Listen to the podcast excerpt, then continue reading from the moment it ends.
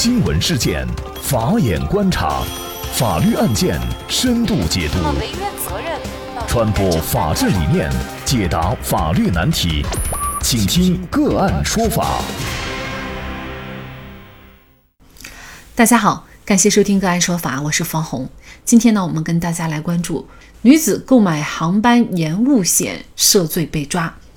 据扬子晚报报道，从2015年至今，李某遇上延误航班近900次，获得理赔金高达近300万元，真可谓航班延误发家致富。4月24号，南京市公安局鼓楼分局鼓楼派出所接到了某保险公司负责人陈先生的报警，称在机票延误险赔付的时候，发现以李某为首的多人使用不同护照号、身份证号多次进行理赔。陈先生怀疑公司可能遭遇了保险诈骗。鼓楼警方通过侦查发现，李某等二十多人自2015年到2019年，在各大保险公司频繁申请航空延误险。经过进一步调查，民警发现这些账户的赔款最终都转账到了李某的账户。警方推断李某有重大作案嫌疑。民警在4月29号赶赴山东，将李某抓获。据调查，李某除了使用自己的身份以外，其他用于购买机票的身份信息和银行卡信息，都是其以买理财为由从亲朋好友处骗来的。其中一趟航班，李某以五个人的身份索赔到了十万多元。那么，李某到底是如何操作的呢？经过民警调查，真相很快浮出水面。第一步，选取延误率高的航班；第二步，虚构不同身份购票，并大量投保。为了更具隐蔽性，李某每次购买机票都要用四五个身份，每一个身份最多购买三十到四十份延误险。第二步，关注航班信息，伺机退票索赔。购买一份保险的保费大概是四十块左右，保险公司因飞机延误而赔付的金额在四百到两千元不等。如果延误时间长，赔付的费用甚至可以到七千到八千多元。经初步统计，从2015年至今，李某共实施诈骗近900次，获得理赔金近300万元。那整个案件在6月12号下午出现了新的进展。南京警方通报，犯罪嫌疑人李某多次伪造航班延误证明材料，虚构航班延误事实，并直接定义其骗取巨额保险金。而对于钻规则漏洞而赚了300多万的李某，他的行为到底？是否构成犯罪？就这相关的法律问题，今天呢，我们就邀请知名律师、前资深检察官邓学平律师和我们一起来聊一下。邓律师您好，你好，嗯，非常感谢邓律师。那么，事实上，在南京警方通报的这条消息之前呀，您的观点是认为这名女子不该构成保险诈骗罪。那其实很多网友也是呃这样认为的，都是觉得这名女子仅仅也就是钻了这个保险漏洞而已。不应该谈上违法，甚至呢是犯罪。当时就是这条信息没有出来之前，您为什么认为它不构成保险诈骗罪呢？这个不构成是网友的很多这个朴素判断是正确的，就是一个行为它是否构成犯罪，很多时候不需要专业法律知识，就根据人的这个常识、直觉和经验都可以做出一个正确的判断。因为一个国家的犯罪，它惩治的是一些一个社会、一个国家不能容忍的一些行为。那么这种行为是否可以容忍？我们显然可以从他的这种行为当中可以得出一些结论，因为这个保险的规则、险种、价格都是保险公司单方制定的，都是格式合同。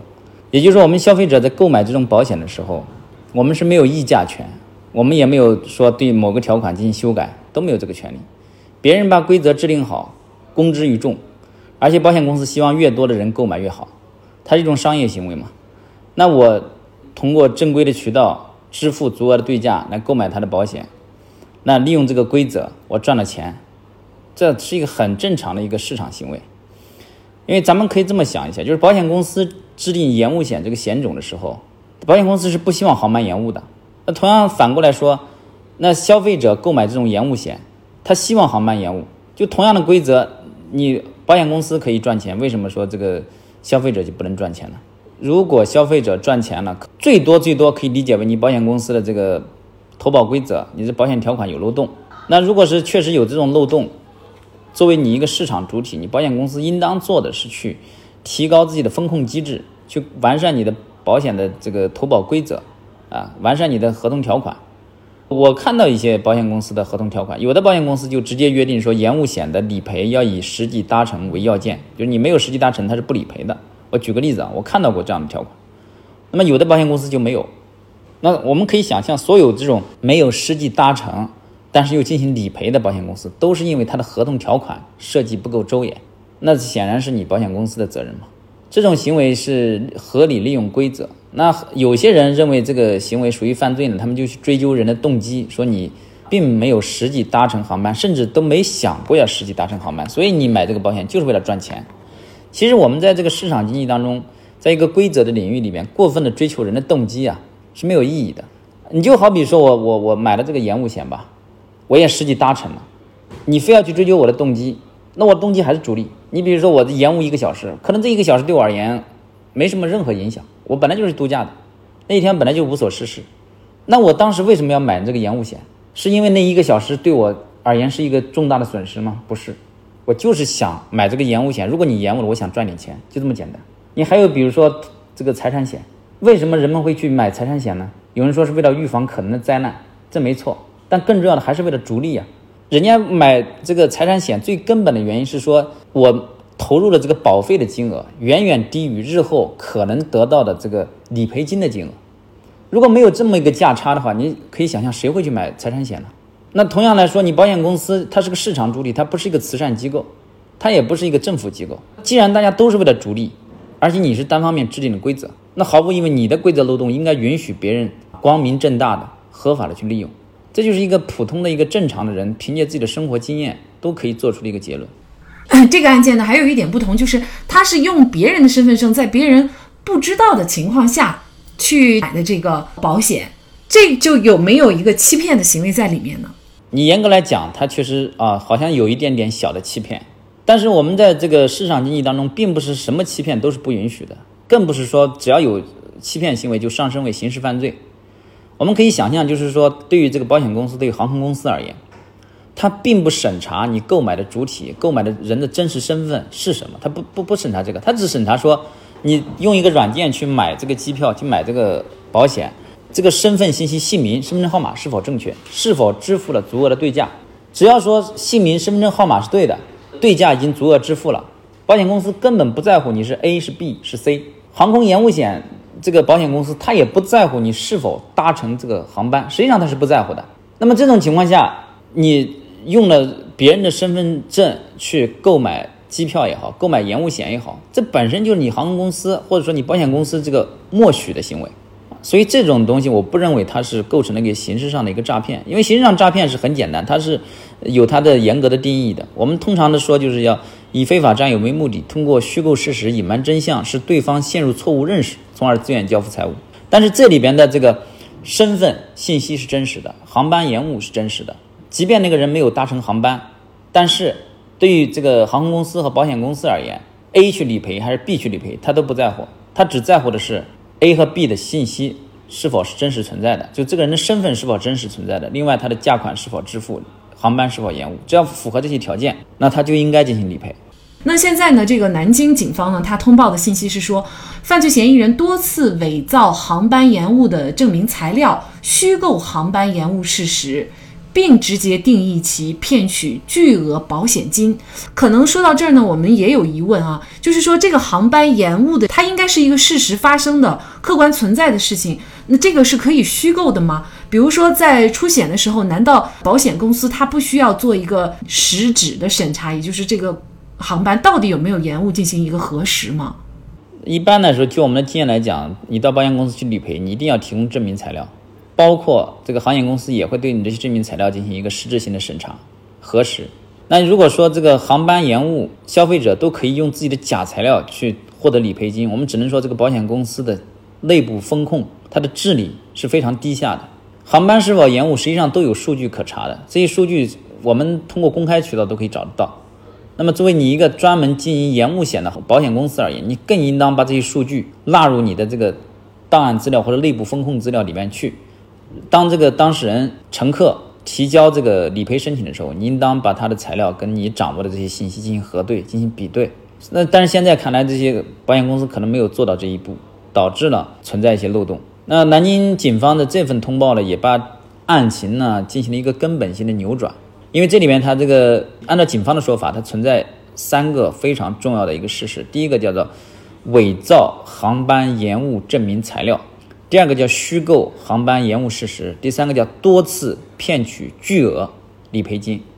你看，第一个就是伪造这个航班延误证明材料，就这个行为本身就有可能涉嫌刑事犯罪。你比如说伪造公司企业印章啊，它的证明材料有可能要盖机场的。这个印章或者盖航空公司的印章，如果这个印章是他伪造的，这个行为本身就构成犯罪了。第二个叫虚构航班延误事实，那么这个第一点和第二点还不一样，因为什么呢？就是我伪造航班延误证明材料，有可能说航班还真延误了，就航班也真延误了，然后材料我也是伪造的。但是第二点，他说虚构航班延误事实，就是说这个航班是没有延误的，你说它延误了，虚构的这么一个事实。第二点呢，就是一个典型的诈骗。犯罪的一个行为要素，通过这个虚构事实、隐瞒真相的方式，使对方陷入错误认识。第三个呢，他说多次，包括这个金额巨大，他是为了符合这个保险诈骗罪的这个立案的标准。因为保险诈骗如果金额小，他可能不构成犯罪；如果金额足够大的话，他就涉嫌刑事犯罪了。那么南京警方的第二份通报，它是围绕保险诈骗罪的犯罪构成要件来进行表述的。那么，如果警方的说法属实，并且有充分的证据加以证明的话，那么这个李某可能涉嫌犯罪的概率就比之前大大的增加了。那关键就是在于他的伪造虚构行为哈，这是不是也就说明，在保险诈骗罪和钻法律或者政策漏洞获取保费之间，它其实一个主要的区别就是行为人他有没有去伪造或者是虚构一些事实或者隐瞒事实真相，呃，是不是这样的一个主要区别呢？对，是这样，因为保险诈骗罪，我们国家刑法对于它的这个构成要件是有明确规定的，就哪些行为属于保险诈骗。按照这个南京警方通报，它属于虚构保险事故。也就是什么叫保险虚构保险事故？就是说这个航班没有延误，你去虚构它延误了，然后用这么一个虚构的保险事故去进行保险理赔，它就有可能涉嫌保险诈骗罪。尽管这个案件因为南京警方的通告出现了反转，但是。有一个问题不容忽视，那就是利用规则漏洞赚钱是否应该涉罪？一些职业打假人利用假一赔三或假一赔十的法律规则，专门购买明知道是假货的产品，然后高额索赔，而因此发家致富的也不在少数。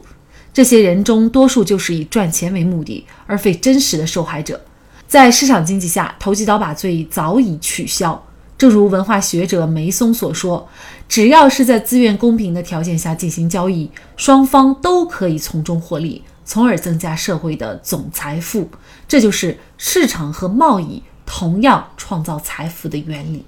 何罪之有呢？在这里再一次感谢知名律师、前资深检察官邓学平律师。那么，大家如果想获得我们节目的图文资料，欢迎您关注“个案说法”的微信公众号，在历史消息当中就可以找到这期节目的全部图文资料。那么，大家在生活工作当中遇到一些法律问题呢，也欢迎大家向我们进行咨询。您可以添加幺五九七四八二七四六七这部手机号码的微信号，就可以找到我们。他们都非常的资深、专业和负责人。感谢您的收听，我们下期节目再见。